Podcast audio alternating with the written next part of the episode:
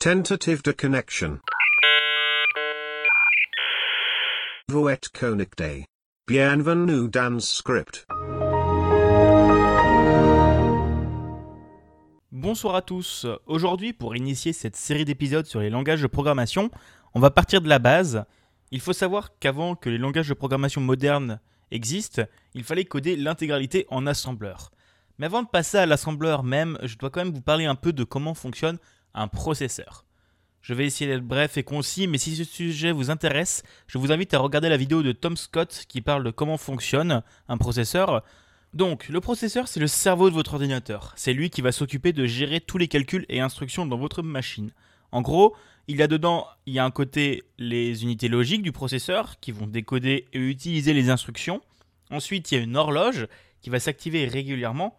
À chaque activation, les composants vont faire une action, que ce soit calculer, rechercher des données ou des choses comme ça.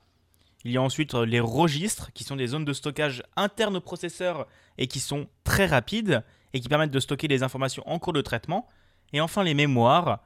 Il y a différentes mémoires, les disques durs, la RAM, les SSD, mais ici pour simplifier on va dire qu'il n'y en aura qu'une. Il n'y a rien de plus bas que l'assembleur, qui est le langage machine, mais représenté pour que les humains puissent le lire. Avec lui on précise directement les emplacements mémoire qu'on souhaite modifier, ainsi que les actions à faire dessus. L'assembleur était là même avant que les claviers existent, puisque les programmes de EDSAC, un des premiers calculateurs à programme enregistrés, étaient écrits sur de bonnes vieilles cartes perforées où les actions étaient décrites par des lettres. Il faut savoir que le terme assembleur peut être utilisé pour parler du langage, mais aussi du compilateur, puisque l'assembleur est un langage compilé. Si vous ne savez pas ce que c'est, je vous invite à aller écouter l'épisode 0, où je détaille tout ce qui est un langage compilé, un langage de bas niveau, etc. Et qui sera ensuite transformé en langage binaire. Et autre chose plutôt importante à savoir, chaque processeur ou famille de processeurs aura son propre assembleur. Donc le langage peut être très difficile à écrire et à traduire en fonction de où on souhaite le faire tourner, et c'est pour ça que dans les années 70, des langages de programmation plus haut niveau ont été développés. Même si ces langages de plus haut niveau sont parfois plus longs à compiler et à exécuter, ils font gagner beaucoup de temps aux développeurs, et c'est pour ça que maintenant, dans certains milieux, on préfère choisir des langages de haut niveau simples à écrire, mais plus lents à exécuter, puisque le temps machine coûte plus grand chose, alors que le temps humain encore quelque chose. Alors, de quoi est composé l'assembleur? Comme il en existe différents types d'assembleurs, je vais aujourd'hui vous présenter les instructions que, en général, les assembleurs possèdent, puis ensuite je vous présenterai avec plus de précision un type d'assembleur, celui qui est utilisé par le cardiaque, un ordinateur en papier permettant de mieux comprendre l'architecture des ordinateurs et que j'ai utilisé en cours. Du coup, en général, les programmes en assembleur doivent pouvoir faire différentes choses. Déjà, ils doivent pouvoir déplacer des informations de la mémoire. Selon le type d'architecture, il y aura un accumulateur ou alors des registres qui permettent de réaliser des calculs, par exemple. Et en parlant de calcul, il existe des instructions qui permettent de réaliser des additions, des soustractions. Pour diviser et multiplier, bah à la base, c'est que les additions et des soustractions, bah, bah on se débrouille. Le programme doit aussi être en mesure de pouvoir modifier l'ordre d'exécution du programme pour pouvoir faire des boucles, des conditions. Et en parlant de conditions, on doit pouvoir faire des comparaisons entre des cellules mémoire. Voilà des instructions qui sont quand même assez fondamentales en assembleur, mais il en existe d'autres. Si vous voulez en savoir plus ou voir un autre type d'assembleur, je vous invite à aller voir la page Wikipédia qui sera en lien dans la description et qui m'a servi de source pour cet épisode. Maintenant, l'assembleur s'est quand même un peu modernisé et on peut attribuer des labels pour stocker des variables ou accéder directement aux instructions sous ces labels. Et pour avancer dans cet épisode, je vais vous parler un peu plus précisément du seul assembleur que j'ai touché, l'assembleur du cardiaque. Donc le cardiaque pour Cardboard Illustrative Aid to Computations est un modèle d'ordinateur en papier avec une architecture à accumulateur fait pour aider à comprendre le cheminement des instructions dans le processeur. Il a été développé en 1968 par David Hagelbarger et Saul Fingerman et c'est, comme je dis précisément, une architecture à accumulateur. Ce qui veut dire que le processeur a une seule case mémoire sur laquelle il pourra faire des opérations. Il possède aussi un ruban d'entrée avec des chiffres, un ruban de sortie et une mémoire de 100 cases pouvant contenir des nombres entre 0 et 999. Chaque case a donc sa propre adresse allant de 0 à 99. Il y a aussi un compteur ordinal qui commence à 1 et qui va dire à l'ordinateur à quelle case il est et augmentera de 1 après chaque étape, sauf si on modifie le flux d'instructions, bien sûr. Maintenant, au niveau de son assembleur, chaque instruction fait 3 chiffres de long et composé de deux parties.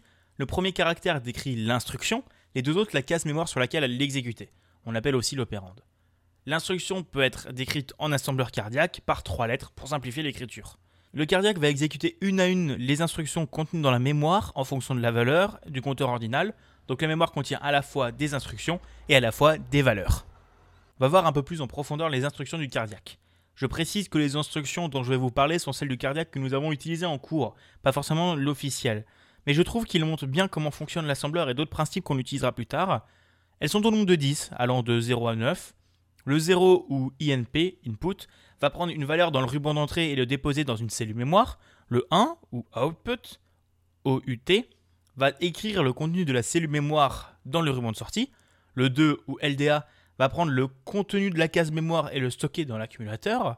Le 3 ou LDI est un peu plus complexe, mais va permettre d'aborder le principe de programmation qu'on verra plus en profondeur dans l'épisode consacré au C. Et cette petite horreur s'appelle les pointeurs. En gros, vous allez voir dans la cellule notée en opérande, puis charger dans l'accumulateur le contenu de la case numérotée par la valeur contenue dans la case de l'opérande. Pour simplifier, on va prendre un exemple. On va toquer à la porte du numéro 45 pour savoir qui habite là. Mais lui nous redirige vers le 12 puisque c'est là-bas qu'il habite. On aura l'occasion de reparler de ça quand on parlera du C. Retournons à la simplicité avec le 4 ou STA qui va prendre la valeur de l'accumulateur et le stock dans la case notée en opérande le 5 ou STI, on retrouve le principe de pointeur avec la même chose, sauf qu'au lieu de prendre de la mémoire et de le mettre dans l'accumulateur, on prend de l'accumulateur et on le met dans la mémoire. Le 6 ou add va prendre la valeur de la cellule notée en opérande et l'ajoute à l'accumulateur. Si le résultat est supérieur à 999, il écrira 999. La 7 ou sub, on soustrait la valeur contenue dans la mémoire à celle de l'accumulateur et même principe que pour le add, si le résultat est inférieur à 0, on écrira 0. La 8, ou jazz, pour jump if 0, est très intéressant puisqu'il permet de faire des boucles et des conditions. Celle-ci va regarder la valeur contenue dans l'accumulateur et si cette valeur est égale à 0, elle va sauter à la case mémoire passée en opérande en appliquant au compteur ordinal l'adresse de celle-ci. Et pour finir avec cette longue liste d'énumération, le 9 ou HRS va réinitialiser l'ordinateur, le compteur ordinal et l'accumulateur vont être à 0 et il va arrêter le programme. Cela peut paraître compliqué, mais maintenant écrire du code en assembleur peut être plus tourné autour du jeu. En effet, certains jeux comme ceux de Zachtronics ou Human Resource Machine utilisent un langage proche de l'assembleur pour faire des énigmes. Si vous aimez ce genre de jeu, je vous les conseille vraiment et le lien seront dans la description. Enfin, pour conclure, quelques exemples de programmes tournant en assembleur. Déjà, une grande partie des jeux sur des vieilles consoles comme la SNES e ou la Mega Drive. Il y a aussi les codes écrits sur les microprocesseurs qui doivent être très rapides. Et enfin, même si la plupart des compilateurs de langage de haut niveau sont très rapides et donnent un résultat aussi convenable qu'un développeur assembleur, parfois, et pour gagner un peu de vitesse, il faudra les mettre les moins dans le cambouis. Et c'est tout pour cet épisode. Dans la description, vous trouverez les liens vers les articles Wikipédia de l'assembleur et du cardiaque, dont je me suis servi pour cet épisode, vers les jeux Exapunks et Human Resource Machine, si vous voulez vous essayer à quelque chose de proche de ce que peut être l'assembleur. Il y aura également un lien présentant l'assembleur NES, si vous voulez y jeter un coup d'œil. Vous trouverez également un cours plutôt complet sur l'assembleur x86 et le fonctionnement des processeurs. Et pour finir, vous trouverez le lien vers un sondage à propos du prochain épisode, au choix, soit le C, soit le Java. Voilà, j'espère que ça vous aura plu, ça vous aura intéressé. N'hésitez pas à me faire des retours sur ce premier épisode et me dire euh, si c'est trop complet, si c'est pas assez, si je dis mal les choses, aussi sur la qualité du son, si je fais des erreurs et tout ça. N'hésitez pas à me faire des retours. Comme d'habitude sur Twitter, Bigaston, c'est le plus simple pour me contacter. Et autrement, je vous souhaite une bonne soirée à tous et je vous dis euh, à dans deux semaines, je pense. Je vais essayer de faire toutes les deux semaines, toutes les trois semaines, on verra. Bref, à la prochaine pour euh, le prochain épisode, qui soit sur le C ou le Java. Allez, salut tout le monde.